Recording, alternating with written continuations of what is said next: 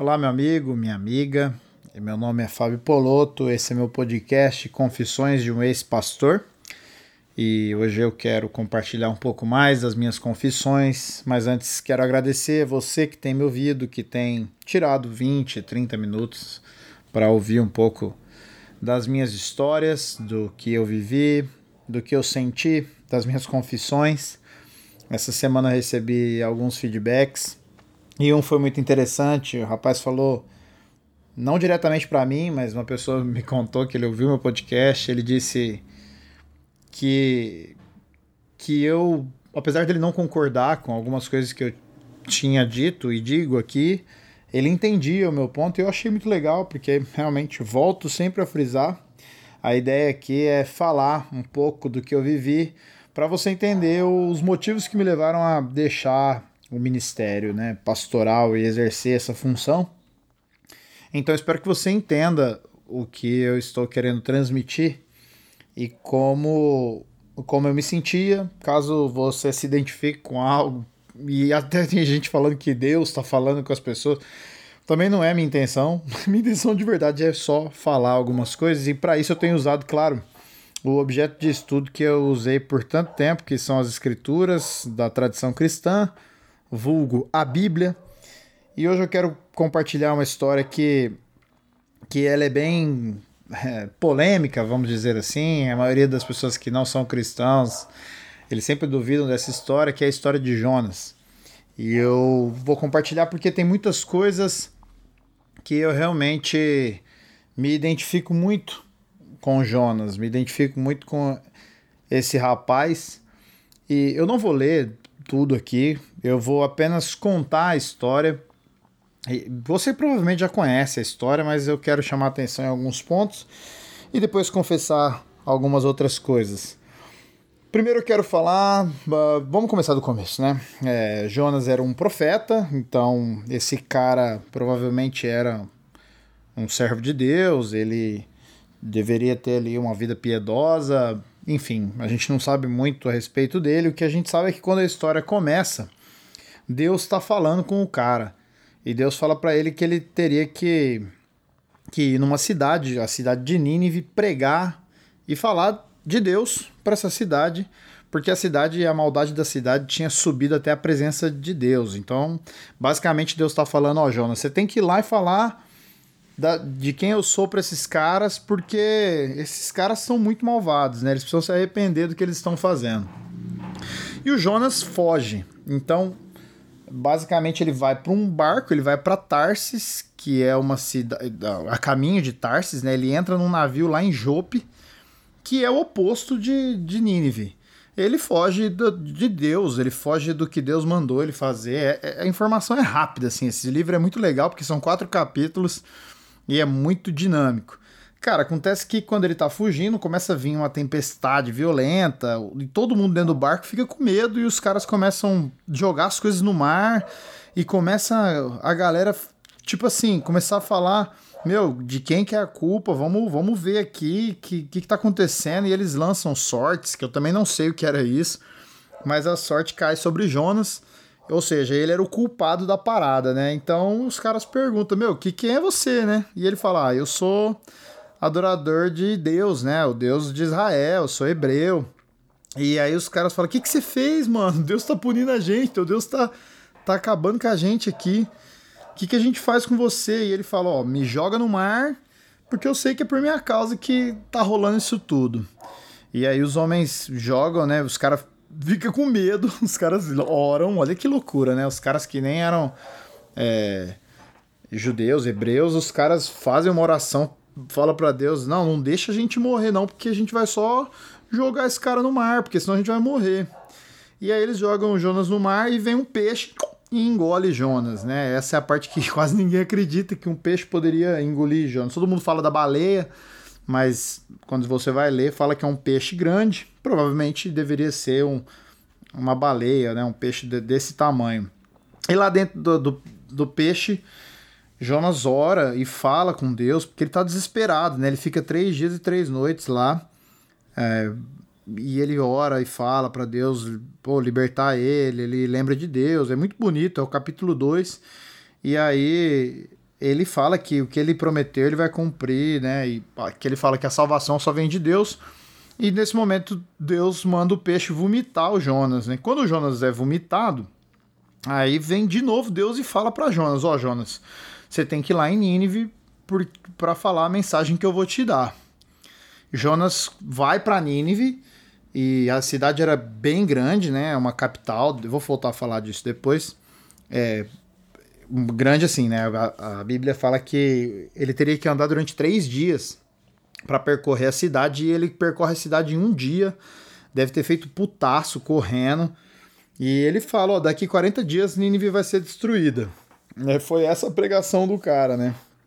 Então, nesse momento, os caras acreditam na mensagem dele. E é muito louco porque o rei de Nínive, ele, quando as, as notícias chegam nele, o povo já estava querendo fazer jejum, já estava vestindo né, as roupas de jejum para se arrepender. E o próprio rei entra nessa e faz um decreto, cara. Fala, ó, é, não é permitido, é jejum total, né? Ninguém vai comer e tal, e todo mundo tem que orar para esse Deus aí para lhe deixar os caminhos de violência, para que talvez Deus se arrependa e não, e não, destrua a gente, né? Essa é a mensagem do, do rei do, da cidade. E é muito louco porque Deus se arrepende e não destrói a cidade como tinha sido a mensagem, né? Jonas tinha falado que Deus ia destruir Nínive, e aí, por causa do arrependimento da galera, acontece que Deus muda de ideia, né? Entre aspas. Mas antes de falar do capítulo final de Jonas, é, eu que, que até acho que eu vou ler, que ele é bem curto, eu quero fazer algumas considerações, porque é importante entender o contexto do que eu quero confessar aqui hoje. É, quando a gente ouve essa história, a gente não entende muito bem as coisas. Por isso que eu acho que é importante a gente entender o contexto que a, que a gente desse texto, o que está acontecendo. Eu sempre falava isso, né? As pessoas às vezes pegam um trecho da Bíblia e elas usam uh, literal e não, não, não percebe os detalhes escondidos, né? E como não tem nada muito diferente do que acontecia ali no tempo de Jonas com o que acontece hoje. Então tinham brigas entre nações, tinham problemas políticos e acontece que, que só para você entender, Jonas ele era hebreu. Nossa, é, é duro fazer essa memória, preciso confessar que é difícil lembrar das coisas que eu estudei há tanto tempo, que eu falei sobre isso tantas vezes, e aí a gente perde a, não vai falando disso, né? Perde um pouco as memórias, mas eu vou me esforçar aqui.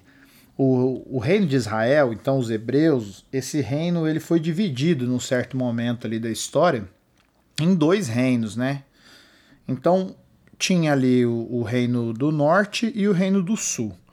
O reino do norte tinha dez tribos, tá? E o reino do sul tinha duas tribos. Então era o reino do norte chamado Israel e o reino do sul era Judá, certo?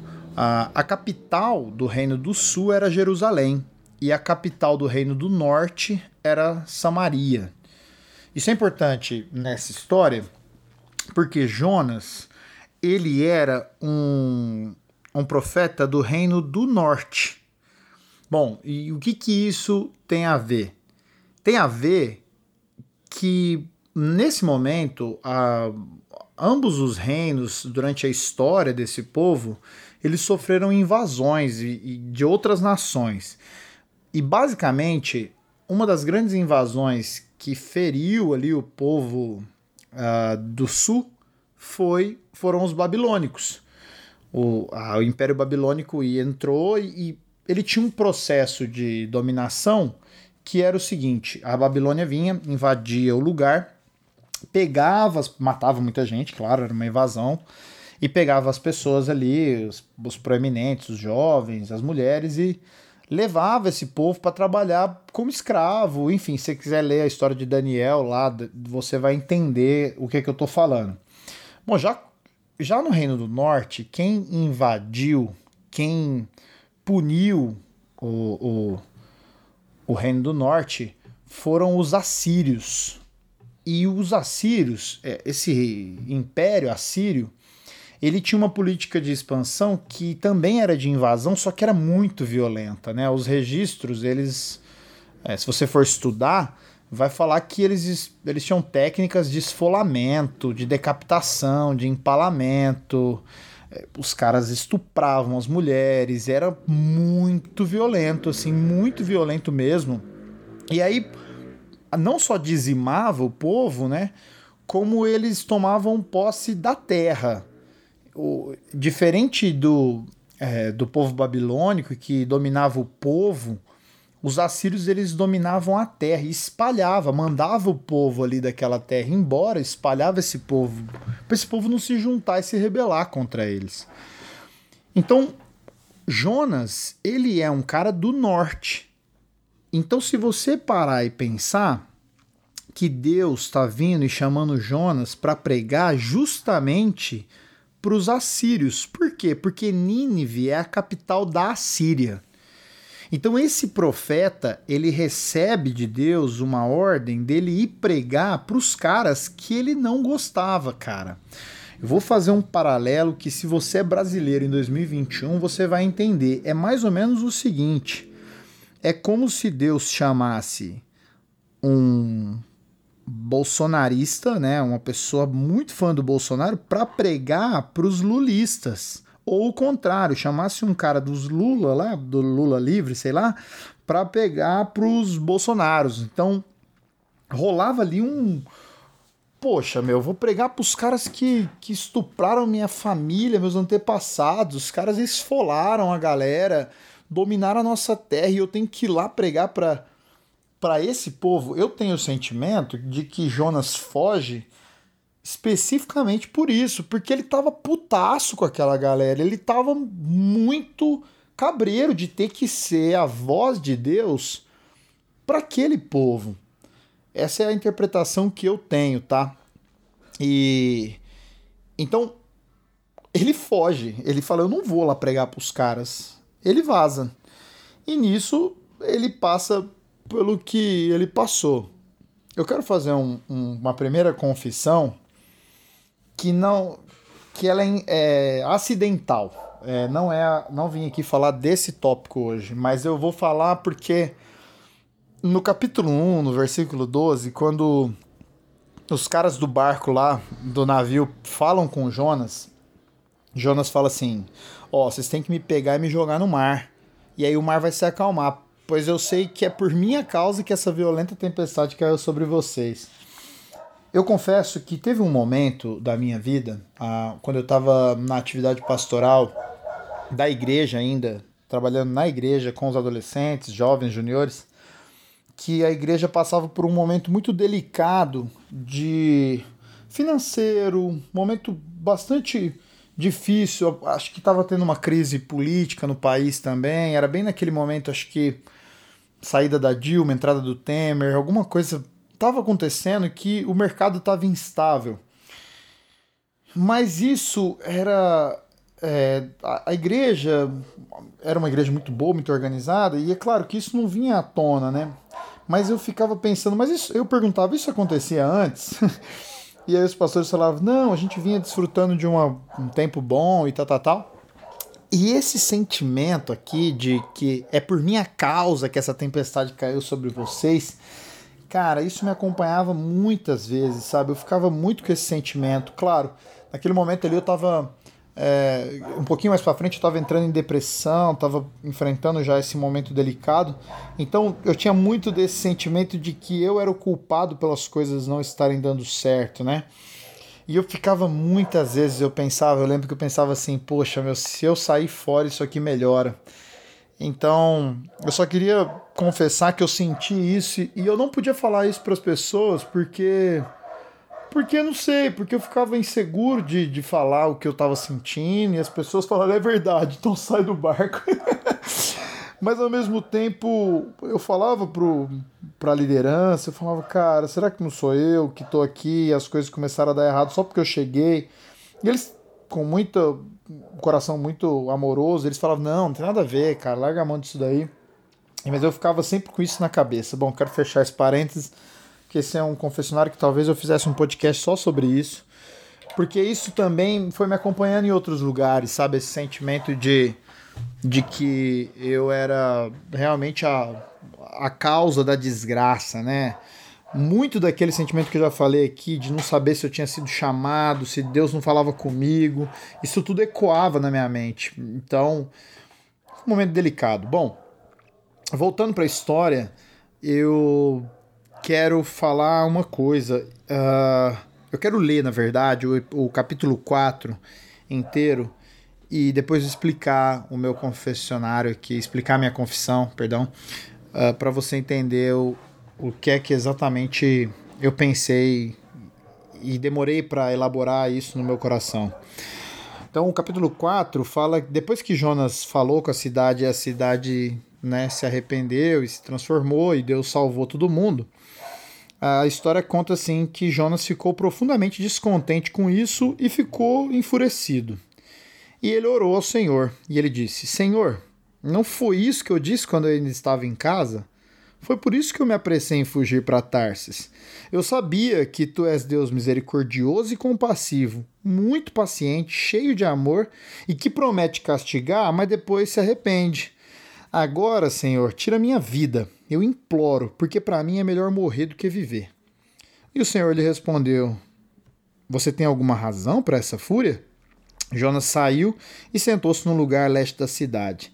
Ali ele construiu para si um abrigo. Sentou-se à sua sombra e esperou para ver o que aconteceria com a cidade.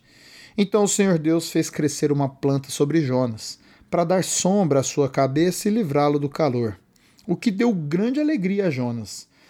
Mas na madrugada do dia seguinte, Deus mandou uma lagarta atacar a planta e ela secou-se. Ao nascer do sol, Deus trouxe um vento oriental muito quente e o sol bateu na cabeça de Jonas ao ponto de ele quase desmaiar. Com isso, ele desejou morrer e disse: Para mim seria melhor morrer do que viver. Mas Deus disse a Jonas: Você tem alguma razão para estar tão furioso por causa da planta? E respondeu ele: Sim, tenho e eu estou furioso ao ponto de querer morrer. Mas o Senhor lhe disse: Você tem pena dessa planta, embora não a tenha podado nem a tenha feito crescer. Ela nasceu numa noite, numa noite morreu. Contudo, Nínive tem mais de 120 mil pessoas que não sabem nem distinguir a mão direita da esquerda, além de muitos rebanhos. Não deveria eu ter pena dessa grande cidade? E aí o livro de Jonas termina exatamente com essa pergunta. E o que é que isso tem a ver comigo? Bom, tem a ver comigo que eu preguei puto várias vezes. Várias e várias e várias vezes. Esse sentimento de Jonas, uh, ele habitava em meu coração muitas vezes. Muitas vezes. Assim, eu, eu nem sei dizer quantas vezes ao certo. Mas eu me lembro, assim, de alguns momentos onde eu tinha que fazer porque era o meu trabalho, eu tinha que pregar para aquele povo porque era o meu trabalho, eu tinha que pregar mesmo não ouvindo mais nada de Deus. É como se Deus tivesse me falado lá atrás, sabe? Ó, oh, você vai ser pastor e eu tinha ouvido isso em algum momento. As pessoas falavam isso para mim e aí eu tava muito cabreiro com várias coisas que eu via na igreja, várias e várias coisas, cara, e aí eu poderia citar para justificar inúmeras coisas, mas eu vou, ser, vou tentar resumir. Eu ficava muito pistola de ver, de ter que pregar e, e aí pregar para um povo que que ouvia o sermão no domingo e na terça tava fazendo tudo ao contrário. Eu ficava muito puto de ter que pregar e, e terminar a pregação, alguém vir e falar, nossa, é uma benção. E eu falava, pô, vamos ter. É, o verdadeiro jejum, por exemplo, é a gente abraçar o pobre e aí eu ver a igreja agindo com os pobres apenas com as pessoas do da diaconia, né? Ficava muito puto quando eu levei uma pessoa em situação de rua, sabe? Uma pessoa de pele negra, pobre, com cheiro, mau cheiro, e pessoas não se sentavam ao lado dele, é, pessoas vinham perguntar o que ele estava fazendo ali, ao invés de acolher repeliam e eu tinha que pregar para esse povo que estava repelindo um ser humano, cara. Mas assim, isso é básico. Eu ficava muito puto, por exemplo, quando um dia um cara olhou para minha orelha e ele falou que os furos na minha orelha, né, de brinco, eles não me e as minhas tatuagens não me permitiam subir ao púlpito para pregar. Isso aconteceu em uma cidade que eu nem me lembro onde é. Eu ficava puto de ter que pregar numa igreja e o pastor deixar explícito para mim que eu tinha que não só tirar os brincos, como também é, eu tinha que pregar de terno, porque sem o terno não se prega nesse lugar. Eu ficava puto quando eu tinha que pregar e antes do culto o pastor vinha com piadas machistas, homofóbicas, com conversas que realmente eu ficava muito cabreiro. É, e eu tinha que pregar sabendo que aquela pessoa estava ali. Claro que isso não, não, não se compara ao fato de ter que pregar para alguém que matou alguém da minha família, das minhas gerações de trás. Mas o sentimento, eu confesso. Eu confesso que eu não me orgulho nada de ter pregado com raiva. Eu lembro de exatamente uma vez que eu preguei com tanta raiva que eu gritava no microfone. Teve uma vez. Foi, foi muito boa essa vez. Foi horrível, na verdade. Eu fui pregar num, numa cidade, uma capital do, do Brasil, grande, uma igreja ona, cara. E o pastor, ele. Primeiro que ele não, não me cumprimentou, não falou oi pra mim e o culto tinha lá sua ordem, e aí o combinado era que eu pregasse 40 minutos, nunca vou esquecer isso. E, o, e esse pastor, ele, ele simplesmente meio que tá com dane-se, assim, e ele mesmo, ele falou que ele ia pregar, resolveu pregar, e eu fiquei muito puto, cara, porque, pô, como assim o cara vai pregar? E não só ele resolveu pregar, como chamou uma irmãzinha lá para dar um testemunho, chamou, deu uma oportunidade lá para um grupo de louvor, cara, e aí o chegou o cara que estava falando comigo lá, um dos líderes, diácono, falou: Ah, então, tô tentando ver com o pastor ali, você não consegue pregar em sete minutos? Eu falei: Pô, meu, tá de sacanagem, esse cara tá de sacanagem.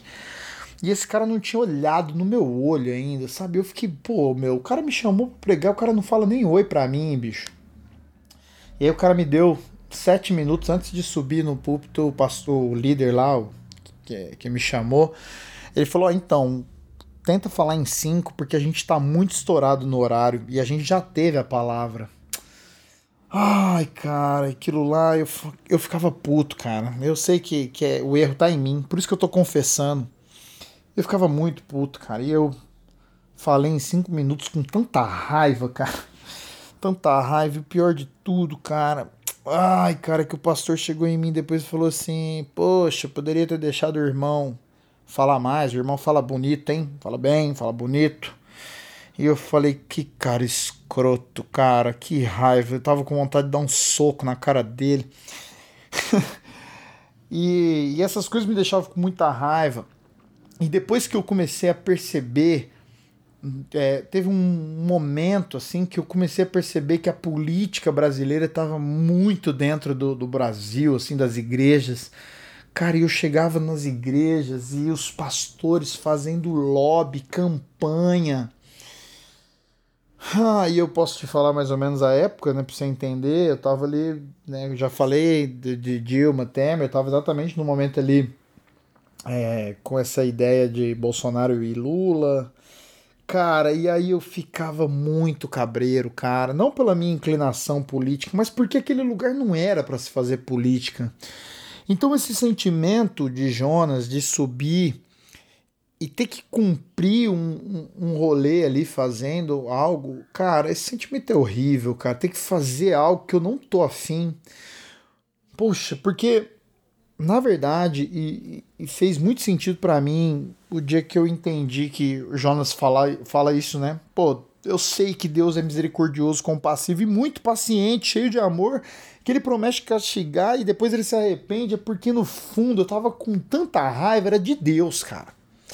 A real é que eu não ficava com raiva daquele pastor. É que no fundo eu sabia que aqueles desgraçados, aqueles irmãos hipócritas, Deus amava esses caras, Deus ama esses caras. E isso me deixava muito puto, cara. Porque Deus é um cara muito firmeza, velho. Entendeu? Eu acredito nisso ainda.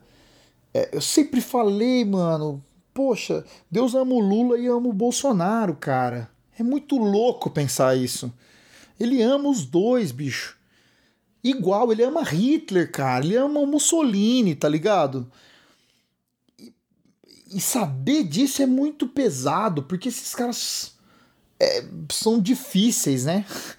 Não vou ficar falando, porque vou perder muito ouvinte aqui falando, como se eu tivesse muitos, é, falando de política, mas não é nem o caso. Mas eu confesso que esse sentimento, no fundo, a minha raiva era de Deus, cara. E eu preguei com muitas vezes com raiva de Deus, mas isso nunca me fez bem. E esse foi um dos motivos que me levou a não querer mais ser pastor. Porque porque é muito difícil, porque no fundo parece que eu queria justiça, cara. E, mas a minha justiça ela nunca era plena.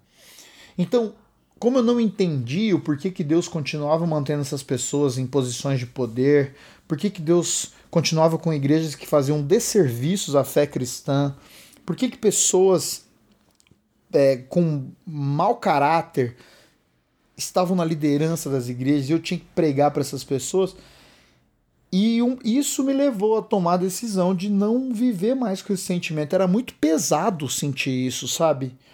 Eu ficava triste, mano. Eu ficava mal de ter que pregar com raiva, saca? Por isso que eu falo, é uma confissão não tem orgulho aqui, nenhum. Mas hoje pensando. Hoje não, nesses últimos dias aí, desde que eu lancei o último podcast, eu já sabia do que eu ia falar aqui hoje.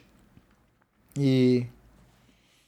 Eu entendi uma coisa que hoje eu vejo que, que me acalma. E que bom que eu não sou mais pastor. Porque quando o Jonas fica bem puto com a planta que morre, putaço. E Deus fala para eles: pô, você quer morrer por causa dessa. Né? Porque Jonas fala: eu tô, tô nervoso a ponto de querer morrer.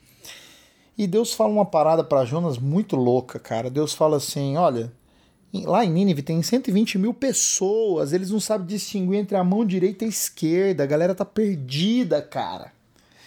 Eu não tinha que ter pena desse povo, dessa cidade? Essa é a pergunta que termina o, o, o livro.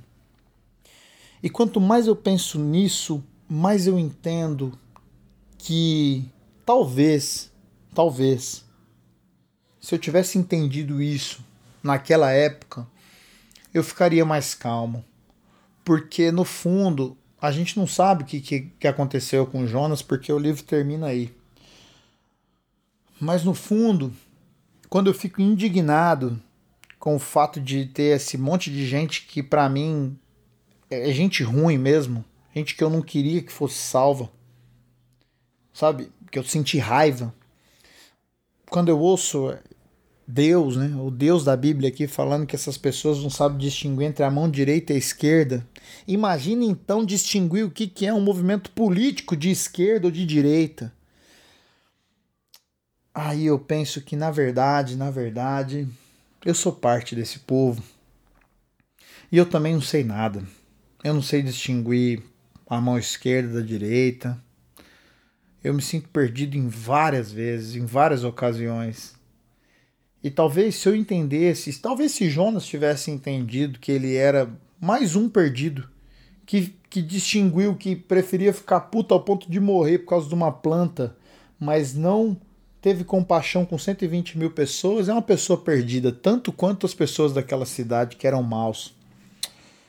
Então, talvez se eu tivesse um pouco mais de consciência de que na verdade eu tô tão perdido quanto essas pessoas, o crioulo fala, né? As pessoas não são más, elas apenas estão perdidas. Talvez eu tivesse sentido menos raiva, sentido menos desgosto. Ah, talvez eu tivesse fugido para a bebida para aliviar a minha mente, a minha consciência com menos frequência. Talvez eu Talvez eu pudesse até continuar sendo pastor, não sei. Mas hoje eu compreendo que as pessoas estão perdidas, elas não sabem distinguir entre a direita e a esquerda. E confesso que eu ainda sinto bastante raiva às vezes, raramente, mas sinto um pouco de raiva de especialmente de pastores e pastoras, líderes cristãos que que estão fazendo um desserviço à fé cristã e à população como um todo. Mas hoje lá no fundo eu realmente eu, eu tenho compaixão, porque se Deus tem, por que, que eu não vou ter, cara? Porque esse povo tá perdido também. Então, eu só peço a Deus para que ele tenha compaixão. É, é muito bonito o que Jonas fala, né? Pô, Deus, você é um cara muito paciente, cheio de amor e misericordioso e compassivo. E se há um Deus, e eu quero acreditar que há um Deus, a minha fé diz isso. Eu acredito que ele é esse Deus. E talvez eu me surpreenda muito no céu, né? De ver pessoas que eu não imaginava. Mas ia ser muito mais bonito pensar que as pessoas que que nos julgam, que nos taxam de tudo quanto é coisa, talvez vão se surpreender muito mais. Então, essa é a minha confissão. Eu espero que você tenha entendido e agradeço mais uma vez por você me ouvir até aqui. Eu confesso por fim que eu tenho um coração muito mais leve hoje. Essa raiva que eu disse que eu sinto às vezes é muito às vezes mesmo, porque eu entendi. No fundo, a gente não deveria ter pena desse grande povo perdido. Um abraço e até a próxima.